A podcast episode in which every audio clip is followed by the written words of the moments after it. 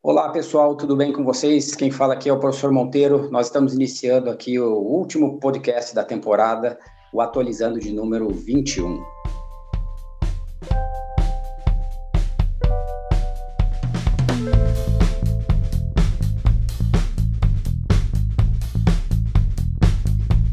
Hoje nós vamos fazer uma, um especial, fazendo uma espécie de remember, né, uns flashbacks do que a gente trabalhou durante o semestre, principalmente, e alguma outra coisinha do primeiro semestre. Muito útil para você se preparar nos seus estudos aí para a temporada de janeiro e fevereiro.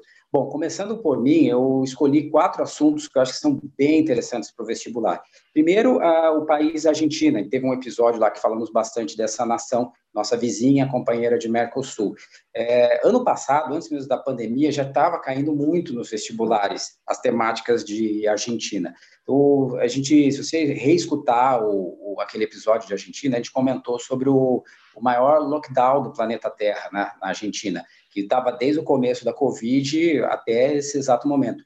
Economicamente, a Argentina está com uns problemas muito sérios, muito piores do que o do Brasil. O que, que vamos dizer, entre aspas, evoluiu de lá para cá? Eles continuaram na quarentena, eles criaram uma lei na Argentina que proíbe a demissão dos funcionários, que, de um certo ponto, isso é humanístico, mas, ao mesmo tempo, é um grande um problema, porque se você não pode abrir o seu comércio durante oito ou dez meses, e principalmente as empresas pequenas, ela é quase que natural que haja uma demissão, mas proibindo demitir, muitas empresas na Argentina faliram, principalmente as pequenas.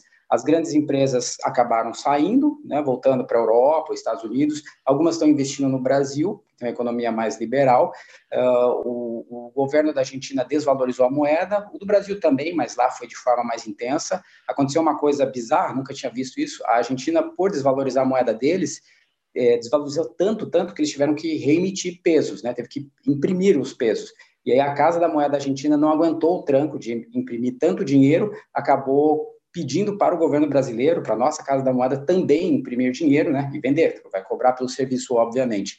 Uh, uma coisa que a Argentina conseguiu que é um mérito deles, o governo deles, é que eles tinham uma dívida gigante externa com agenciada pelo Fundo Monetário Internacional. Eles conseguiram renegociar para pagar mais para frente, daí dá um alívio para a economia deles. E no final do, agora no final do ano, aconteceu um fenômeno lá na Venezuela, na Venezuela não, perdão, na Argentina, que é a criação de um imposto em cima das grandes riquezas. Até eu acho interessante a gente discutir aqui com um podcast que o Daniel fez, né? O Daniel, em um determinado momento, fez uma explicação do porquê que deveria haver um imposto sobre riquezas. Então, para quem está estudando para vestibular, eu aconselho você fazer um resuminho, escutar os pontos positivos de você criar um imposto sobre riqueza. E, ao mesmo tempo, fazer uma contrapartida, porque às vezes você precisa né, colocar os dois lados da moeda de qual que é o ponto negativo de você criar um imposto sobre riqueza. Então, os argentinos, a elite deles saiu em bando, saiu em massa Uruguai, que é um país mais liberal e que ainda soube aproveitar a onda, criando uma série de incentivos. E não só o rico saiu do, da Argentina para o Uruguai, como levou dinheiro, obviamente, e levou o conhecimento. Então, tava tendo uma, ocorreu uma grande fuga de cérebros argentinos para o Uruguai. Alguns estão vindo para o Brasil também. E hoje o desemprego argentino está na casa de uns 30%, mais ou menos, contra uns 14% do Brasil. Uma coisa que eu gostaria que caísse no vestibular mas claro, sempre tomando cuidado com o que eu falo e também com o que sai na mídia, é que a Argentina, ela no final desse ano, ela, eu acho que a população ficou muito indignada com o excesso de tempo de quarentena e acho que ela começou a ficar descuidada, a descumprir as ordens de quarentena. Aí o número de pessoas é, por milhão, né, o óbito por milhão, que acho que é o valor mais interessante para vestibular de pessoas com Covid, passou o Brasil. Então, às vezes, ter um controle rígido ou liberado demais, como o Brasil, o problema acontece do mesmo jeito. Então, no começo da, da pandemia, era muito elogiado o governo argentino por essa pandemia, mas acho, é pelo controle, perdão, da pandemia. Aí, conforme, conforme foi passando o tempo, eles não conseguiam mais segurar, e hoje está praticamente igual o Brasil. Esse é um problema sério mesmo, né? Excesso de controle e ou, né, frouxidão demais. Então, aqui eu fechei a minha explicação de Argentina, o outro tema que a gente abordou, também acredito que possa cair em vestibular, mas daí é bem curtinho, vai ser uma coisa bem objetiva, é aquele país do leste europeu, a Bielorrússia, que ele tem aquele presidente chamado Lukashenko, ele está há 26 anos no poder, ele faz uma linha pró-Putin, pró-Rússia, e que no mês de agosto, eu acho que foi agosto ou setembro, ele tentou pela trocentésima vez a eleição, ganhou, parece meio fraudulenta. Até essa semana teve altos protestos lá, e eu apostaria no vestibular que eles perguntassem se a população da Bielorrússia é contra o Lukashenko, é, só que ela ainda é a favor de uma coalizão com a Rússia. Eles têm um, uma afetividade grande com o povo russo. Ao contrário, quando eu expliquei, eu falei isso, ao contrário da Ucrânia. A Ucrânia ela não quer Putin, não quer Rússia, não quer essa, essa ligação. O povo ucraniano ele quer ir mais para o lado da União Europeia. O outro tema que eu abordei e que seria legal perguntar sobre questões de globalização é a importância dos correios. Teve uma greve que durou um mês, praticamente de agosto a setembro. Com certeza, nas provas, eles não vão perguntar é, como que foi a greve, por que foi a greve. Eu acredito que a geografia quer hoje que você entenda que a, a, os correios foram criados quando tinha uma tecnologia. A tecnologia da, da criação do correio é o, é o, papel, é a carta, é a caneta, e que hoje em dia é, os serviços de correio eles se tornam, entre aspas, meio obsoletos, porque as pessoas usam WhatsApp, usam e-mail, usam Instagram. O, aí o correio foi se adaptando com o tempo, fazendo entregas, né, o famoso SEDEX. Só que as empresas que vendem os produtos hoje, elas podem estar na China ou no Brasil ou nos Estados Unidos, elas têm os seus próprios serviços de entrega que são mais rápidos. Então fica bem difícil você justificar a existência dos correios. Se você escutar aquele podcast que a gente gravou, eu comentei que o, correio ainda vai existir, porque ele ainda serve como ajuda na campanha de vacinação, ajuda também nas eleições, eles servem como mini agências bancárias nos, nas partes mais longínquas do Brasil. Mas eu acho que a geografia quer isso, assim, que você entenda que mudou, a importância do correio hoje em dia mudou. E o último assunto, que eu acho também um assunto muito interessante, apesar de parecer banal, é que teve um podcast meu que eu trabalhei muito sobre o super aumento do preço do arroz, né? Ele até na época estava 40 reais 5 quilos de arroz é a base da alimentação do brasileiro. O que, que a gente pode meio que relembrar disso? Ó? O arroz, é, que na época estava 40, hoje já está 25. Ainda é caro, mas caiu pela metade de lá para cá. Então, o preço do arroz aumentou por dois motivos básicos. Porque a população brasileira ganhou aquele ajuda do Covid de 600 reais, e aí os alimentos da população pobre brasileira, arroz, feijão, carne de segunda, linguiça, é, açúcar, óleo, eles tiveram uma um natural é, inflação porque teve mais dinheiro circulando no mercado. Isso também ajuda a entender por que, que é perigoso, às vezes, emitir dinheiro de forma demasiada, dá fazer uma certa analogia. E é até curioso que algumas coisas de produtos mais elitizados no Brasil, carne de primeira, alguns bens mais de futilidade, bem de consumo, é, físico mesmo, eles tiveram até uma redução de preço. Por isso que a nossa inflação não é alta no Brasil, como é na Argentina, mas ao mesmo tempo é uma inflação muito alta para as coisas muito simples, que é a população pobre. Aí ela acaba, obviamente, sofrendo mais. Né? E o arroz ele ficou muito caro também por causa que nos países da Ásia e é, a população não trabalhou, não plantou, ficou nesses lockdowns assim espalhados pelo mundo. E aqui a gente estava em plena produção agrícola e pecuária, então a gente acabou exportando muito. Então, se você perguntar para um agricultor esse ano, é só alegria. É uma época que ele ganhou muito dinheiro exportando. E não tendo muito alimento aqui também gera essa inflação nesses produtos. Aí a economia, como é liberal do Brasil, ela tende a meio se autorregular. Né? Não do jeito que a gente quer, mas ela aumenta, diminui, vai indo-se, né? Não é que nem na Argentina que eles tiveram que congelar preço, confisco de empresas, é uma coisa mais traumática lá, lembrando o Brasil dos anos 80, que acho que seria uma pergunta legal da época do presidente Sarney. E aqui eu fiz um, um resumo super rápido, breve, objetivo do que eu trabalhei de mais importante no semestre. E agora eu vou passar para o Daniel, mas Daniel, a gente vai trabalhar um assunto que eu acho que há 10 anos ninguém imaginaria falar, que é sobre o Supremo. Você lembra, assim, nos anos 2000, 2010, se algum brasileiro sabia nome de ministro do Supremo? As pessoas nem sabiam o que era o Supremo. E acho que, dando uma data, da época do impeachment da Dilma para cá, toda hora está estourando alguma coisa no, no Supremo. O que a gente viu esse ano de interessante que você possa linkar aí, Daniel? Pois é, Monteiro. Bom, é, na verdade, historicamente falando, o Supremo passou a ter essa função de Corte Suprema, como é a referência lá dos Estados Unidos, pela Constituição de 88. A Constituição de 88 foi a que melhor definiu é, esse papel do Supremo de intérprete da Constituição. Então, dentro da relação entre os poderes, o legislativo né, cabe fazer as leis, ao executivo a administração do país, administração federal, e cabe ao Supremo a interpretação das leis. Aí é que, que começou a surgir o problema. Né? Na medida em que o país foi passando por crises institucionais, e o impeachment da Dilma foi um exemplo, depois ainda né, o vice envolvido em algumas situações, é, é, lá com grandes empresas e tal, e o próprio processo né, da eleição do Jair Bolsonaro, Bolsonaro candidato é, já fazia uma série de discursos que punham, assim, é, criavam tensões institucionais. É, eu queria lembrar um episódio de um dos filhos dele, não me lembro qual deles, é, que em 2018, em plena campanha, é, levantou-se a pergunta se o Supremo poderia impugnar a candidatura do pai, e ele usou lá, um, né, de maneira ali é, sarcástica, né, disse que para fechar o Supremo bastava um soldado e um cabo. E essa frase ela repercutiu bastante, né, porque é uma ameaça, né, é, velada, uma, ameaça à, à integridade do Supremo. No entanto, foi neste ano de 2020 que a gente viveu realmente um período de forte tensão. É, em abril, o presidente Bolsonaro indicou para a superintendência da Polícia Federal um delegado que é amigo da família dele, Ramagem. E o ministro do Supremo, Alexandre de Moraes, impugnou essa indicação, que, é preciso lembrar, é, de fato, uma indicação que é da alçada da presidência da República. Então, por que, que o Supremo vai intervir nisso? Porque todo e qualquer ato administrativo ele precisa seguir alguns princípios. E um dos princípios é, de qualquer ato administrativo é a impessoalidade.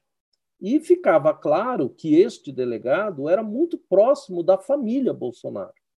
E o que o Alexandre de Moraes alegou é que a indicação dele era um desvio de finalidade, ou seja, o Bolsonaro estava indicando o superintendente para ele ser uma espécie lá de defensor dos interesses da família Bolsonaro na Polícia Federal. Isso causou uma crise, é, surgiu lá os defensores do Bolsonaro acamparam lá na Praça dos Três Poderes. Todo domingo havia manifestação e essas manifestações elas pediam claramente o fechamento do Supremo, o fechamento do Congresso, e o presidente Bolsonaro, é, não que tenha participado das, das manifestações, mas visitou os manifestantes, descendo a rampa do Planalto em algumas ocasiões. Ou seja, mesmo que isso não seja explícito, pode-se entender uma forma de apoiamento a essas manifestações. Isso tudo criou uma grave crise institucional. Num determinado momento, foi o momento assim mais tenso, o presidente Bolsonaro chegou a afirmar que não obedeceria ao Supremo. E aí, aí sim seria uma, uma quebra da relação entre os três poderes, que são o fundamento do Estado democrático de direito. Porém, ainda bem, né, talvez ele tenha sido aconselhado e acabou voltando atrás. E, por fim, em junho, na segunda semana de junho, houve um último episódio realmente bastante tenso, quando alguns manifestantes soltaram fogos de artifício sobre o prédio do Supremo.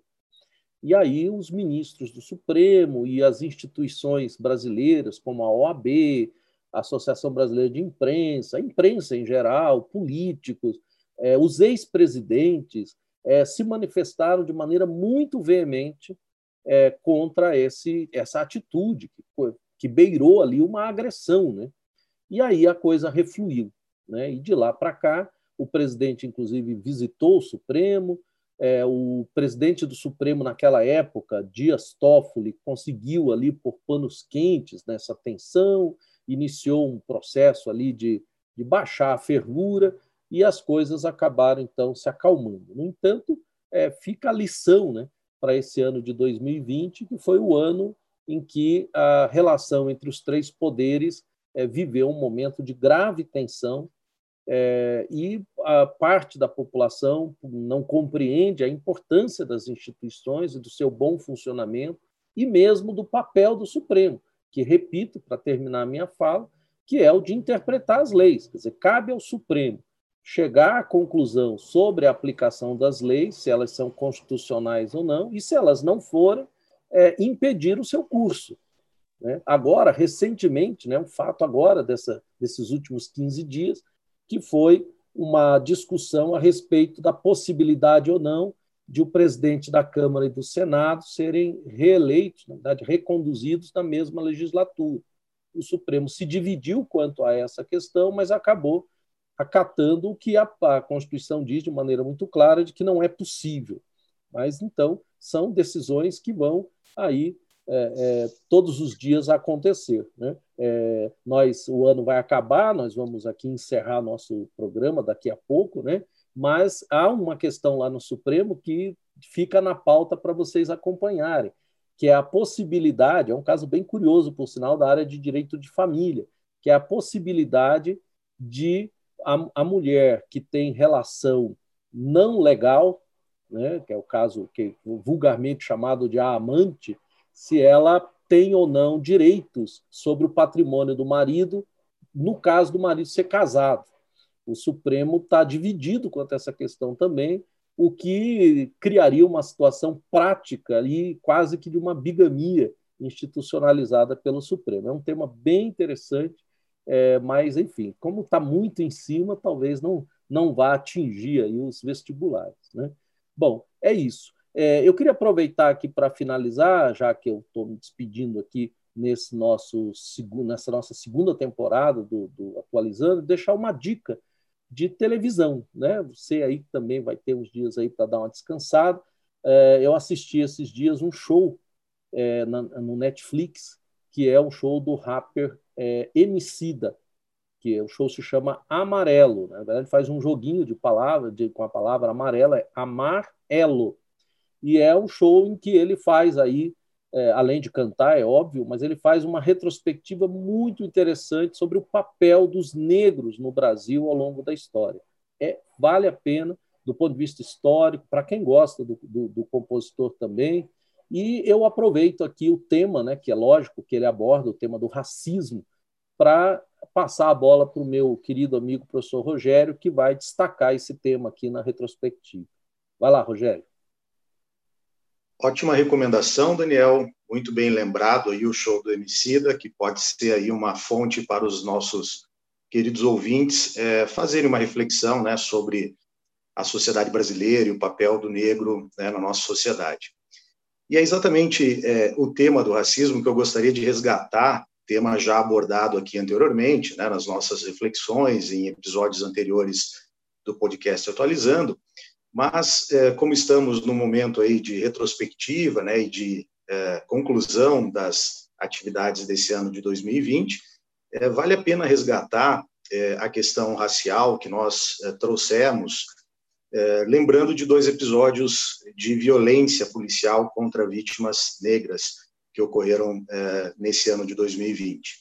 E lembrando que, como a maioria dos nossos ouvintes tem a preocupação de é, articular o conteúdo que estamos trabalhando com o conteúdo previsto nos principais vestibulares, e aqui eu lembro especificamente do conteúdo programático da prova da Universidade Federal do Paraná, que interessa a maioria, é, nós temos recomendações de leituras, textos que devem ser é, interpretados, analisados pelos candidatos, e, claro, as questões de vestibular pautadas nessas leituras. E uma delas, prevista para a primeira fase da prova da Universidade Federal do Paraná, é a leitura do capítulo 9 do sociólogo britânico Anthony Giddens, o livro Sociologia, que no seu capítulo 9 discute é, raça, etnicidade e imigração. Então, nós temos, é, somada essa indicação de leitura, é, a grande chance é, do tema racial ser abordado exatamente por esses episódios que eu gostaria de lembrar é, do ano de 2020. Eu me refiro ao caso George Floyd, é, ocorrido em 25 de maio, em Minneapolis, nos Estados Unidos. Para quem não lembra, a violência policial vitimando né, um homem negro, que, embora tenha apelado ali para os policiais, dizendo que não conseguia é, respirar, né, sufocado, um policial é, sufocando a vítima com, com o joelho, né, pressionando o pescoço da vítima, embora é, essa vítima tivesse apelado, George Floyd, dizendo que não conseguia respirar, é, ouviu né, do policial que o agredia, então pare de falar, pare de gritar, porque para falar você precisa muito oxigênio. Então, veja uma violência desmedida e sabemos que esses casos não são meramente provocados por acidentes, né? são é, resultado de um racismo estrutural que existe nos Estados Unidos, que marca, infelizmente, também a sociedade brasileira. E no Brasil, recentemente, acompanhamos o caso João Alberto, às vésperas, veja, né, as vésperas da data que celebra o Dia da Consciência Negra, dia 20 de novembro, Dia da Consciência Negra, um dia antes, um, uh, uma vítima, né, um homem negro assassinado uh, numa rede de supermercados em Porto Alegre e que também teria apelado para uh, o segurança e o policial que o agrediam, dizendo que não estava né, conseguindo respirar, enfim, estava ali também apelando para o fim dessa violência e teria ouvido né, dos agressores sem cena, rapaz, sem cena. Então, é, dois casos recentes que nós acompanhamos foram amplamente divulgados na mídia, geraram protestos, né, não só nos Estados Unidos, no Brasil, mas o caso George Floyd ele repercutiu em vários países do mundo, né, e protestos se espalharam aí por uh, várias capitais importantes uh, da Europa, também repercutiu evidentemente no Brasil antes do caso João Alberto, e foram casos expostos na mídia. Mas e quantos outros tantos no, nós não acompanhamos, não ficamos sabendo? E é por isso que eu também trago é, a dica para os nossos ouvintes refletirem sobre números que são divulgados anualmente pelo Atlas da Violência no Brasil. É, o Atlas da Violência, divulgado em setembro agora de 2020, aponta para um aumento de 11,5% dos assassinatos contra negros, né, é, vítimas negras, entre 2008 e 2018, quer dizer, no intervalo de 10 anos, um aumento de 11,5% de vítimas negras, enquanto que nesse mesmo período eh, os brancos tiveram uma diminuição, né, ou seja, assassinatos de pessoas não negras tiveram uma diminuição de 12,9% nesse mesmo período. E aí podemos é, complementar esses dados com o seguinte aspecto: para cada pessoa não negra assassinada no Brasil, morrem 2,7 negros. Isso significa que os negros são 75,7% das vítimas de assassinatos. assassinatos. Então, você tem uma, uma violência é, expressiva, como eu disse, não é, vítimas apenas de acidentes, são é, vítimas, claro que é, pagam com a sua própria vida por uma violência provocada por desigualdade social, por racismo, né, por, pelo racismo estrutural, que infelizmente são realidades que marcam a nossa sociedade e que merecem aí uma reflexão num país né, desigual como o nosso, que tem, segundo o IBGE, 54% da população que se declara negra ou parda. Então fica a minha dica aí para essa reflexão final, é, antes das principais provas de vestibular, devemos resgatar os temas mais importantes aqui trabalhados e, sem dúvida, a questão do racismo ela tem uma é, grande importância aí para esses principais exames de vestibular. É isso. Passo a palavra novamente para o nosso apresentador de hoje, professor Monteiro, para dar sequência aí aos nossos trabalhos. Perfeito, valeu, valeu, Rogério. Bom, Alexandre, esse ano, como sempre, a gente tem questões ambientais interessantes, né? Eu lembro, assim, rapidamente, não querendo explicar, mas teve um negócio, ciclone é, vulgarmente chamado de bomba, né? Sempre tem as questões de terremotos, né, no mundo. Não teve nenhum terremoto, felizmente, né, muito intenso esse ano. Teve as queimadas na Amazônia, né? O que, que você acha que deveria ser bem destacado para o aluno daquela, assim, verificada no, nesse momento de pausa de final de ano? Opa!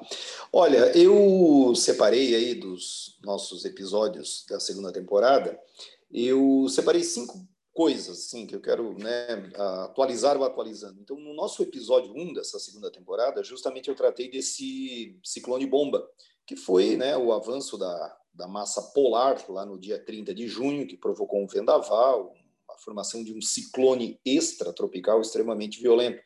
Esse assunto foi cobrado pela PUC, né, na prova de medicina, é, não, não especificamente o ciclone bomba, né, mas tratando sobre a, o alerta de ressaca ao longo do litoral é, da região sul, então o aluno tinha que ter essa ideia, né, de que esses episódios estão relacionados à formação de ciclones, áreas quentes, à entrada de massas polares, tal. Então o episódio 1 ele é interessante para essa é, situação, né, e a expectativa que nós que nós temos. É, você bem lembrou que esse ano, pelo menos até agora, e espero que não aconteça, não tivemos nenhum grande terremoto né, ao longo do, do globo. Mas no Brasil, nós tivemos daí no dia 30 de junho um terremoto que atingiu o Recôncavo Baiano, ali a parte próxima de Salvador, na Bahia. E lá naquele episódio eu dizia, olha, esse terremoto foi pequeno, né? mas a imprensa o trabalhou como um terremoto histórico. Né? Então, no episódio 5, justamente nós trabalhamos isso, né? Por que, que o Brasil não tem fortes terremotos? Onde que eles mais acontecem? Quais os terremotos realmente foram históricos? Né?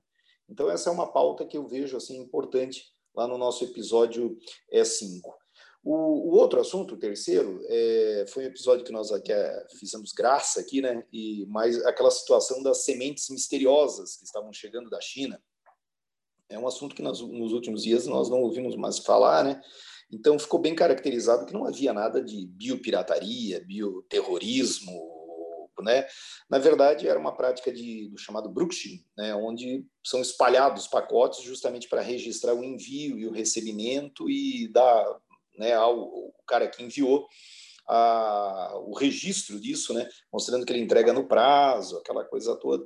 Então, no episódio 10, né, também eu, nós tratamos sobre, sobre isso aí, né, e alguém pode fazer um levantamento, né, porque o comércio internacional ele favorece isso, né, bioterrorismo, tal, mas não foi o que aconteceu com essas sementes aí é, misteriosas.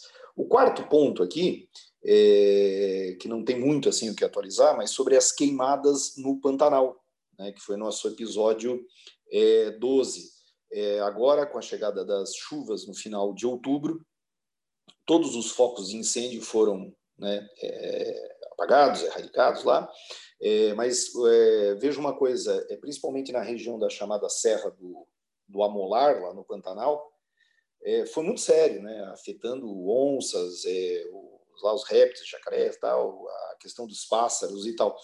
E é curioso que queimou no Pantanal esse ano é 33 mil quilômetros quadrados, o que representa, arredondando, um terço do Pantanal. Uma coisa né, assustadora o que aconteceu. Então, também nesse episódio 12, nós fazemos essa é, análise. Nesse episódio, é, sobre as queimadas no Pantanal, eu trato sobre a ideia do boi bombeiro e do fogo frio. Né? Houve uma audiência lá com a ministra da Agricultura e também o ministro do Meio Ambiente e tal.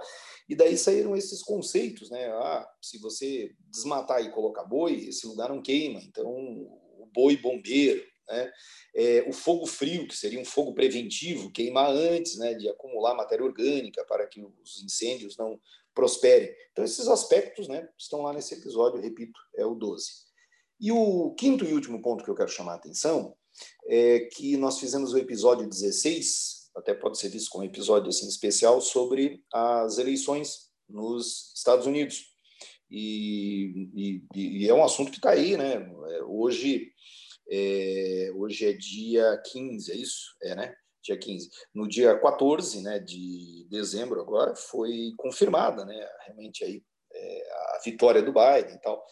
E eu comentava lá né, sobre a situação de que é, nós temos preocupação com as políticas ambientais, aí, né, com a geopolítica internacional ambiental em relação ao Brasil, porque o Biden, na sua campanha, se preocupou com a Amazônia, né, com as queimadas em outros lugares, e ele anunciou o retorno para o Acordo de Paris, né? Então, também nós tratamos disso lá. E, e, sobre essa história do Acordo de Paris, aí nós temos aí uma atualidade da atualidade. Né? É, os dados apurados pelo, pelo painel intergovernamental das mudanças climáticas, o IPCC, ligado à ONU, eles já indicam que 2020 provavelmente será o ano mais quente da, da história. Né? Na maior parte da literatura, nós temos aí que as médias térmicas globais subiram em torno de 1, de, 1 não, de 0,67, mas os dados aí sendo atualizados, eles já indicam é, 1,2. Então, o que, que acontece? O Acordo de Paris, que entra em vigor, entrou em vigor esse ano, ele prevê conter né, o, aquecimento global é, em 2 graus acima das médias térmicas pré-industriais, né, isso tendo como data de início das, dos registros 1880. Então, o que acontece? Claro que a Revolução Industrial, né, diante do Rogério e do, do Daniel, eles sabem que começou antes, né, 1780, mas os registros são dados aí em 1880. Então, veja, o Acordo de Paris ele quer conter em 2 graus, almejando um grau e meio. Né? 2 graus, mas buscando um grau e meio e tal. E se nós estivermos em 1,2, realmente estamos né, muito próximo daquele, daquele aumento visto como limite ideal. Então, isso são coisas que nós temos grandes expectativas aí. Então é isso. Então eu queria falar desses pontos aí, né? O ciclone bomba, o terremoto, as sementes misteriosas, as queimadas no Pantanal e o Acordo de Paris. Antes de devolver a palavra para você, Monteiro, para a gente fechar esse episódio, também quero deixar uma sugestão aqui. Quem tem assistido aí as, as minhas aulas e tal. Eu já sugeri em outros momentos, mas no Netflix também tem um documentário chamado Ser Tão Velho Cerrado. Ser de, né, de personalidade, ser tão velho cerrado. Vale a pena você assistir, vale a pena você assistir para ter uma ideia assim muito boa né, desse espaço brasileiro importante, o Cerrado, que se estende também lá em direção né, ao Pantanal, vale a pena ser visto. Então é isso. Fiquem bem, boas provas aí. Tá com a palavra, Monteiro. Muito obrigado, Alexandre. Então, caros ouvintes, estamos aqui encerrando essa temporada. Queria agradecer muito aos ouvintes aí que nos aguentaram durante o primeiro semestre, o segundo semestre. Queria agradecer ao professor Daniel, o Alexandre, o Rogério. O professor Mocelin não está hoje nos ajudando, mas com certeza adiante vai voltar aí nas apresentações. Também agradecer o curso positivo que propiciou a gente trabalhar aqui, o pessoal do chamado backstage, que está por trás ali, sempre ajudando, né? E, pessoal, nós vamos encerrando aqui, já que é para dar uma dica também, né? Eu acho que quem estiver escutando e tiver o Netflix, né? Eu assisti esses dias um documentário que eu achei muito bom. É uma série, para falar a verdade, chamada Rotten, é R-O-T-T-E-N. O Rotten, ele aborda vários temas de agronegócio no mundo, né? Os problemas que você tem quando faz irrigação demais, quando você super explora o café, o cacau. Então, eu achei bem emocionante e ele tem bastante uma pegada de geografia, principalmente para o Enem. Então, só para quem não escutou, no começo chama Roten. É bem fácil achar lá no Netflix para quem tem. E vai ter um assunto que a gente vai abordar em janeiro, fevereiro, né, e que é referente ao conflito entre a Armênia e o país Azerbaijão. É uma região chamada Nagorno-Karabakh. Isso aqui eu não expliquei em aula ainda, mas se você quiser ir acompanhando, lendo por aí na internet, tem bastante coisa. Uma guerra que vem se enrolando desde o começo dos anos 2000, então vamos esperar o, o primeiro semestre do ano que vem. Falando em primeiro semestre do ano que vem, é, a princípio acho que vai ter uma terceira temporada, né? A Netflix até já tentou entrar em contato com a gente para comprar os direitos autorais, mas a gente ainda não vendeu. A gente está esperando a proposta da Disney e da Amazon. É quem pagar mais leva. Mas eu acho que a gente vai virar o ano sem ganhar um tostão furado, só avisando o pessoal aí. Ok, pessoal? Obrigado pela atenção de todos. Tenham boas festas, juízo, usem máscaras, né? Aproveitem a vida, mas com bastante parcimônia no momento desse. Até logo a todos e tchau, tchau.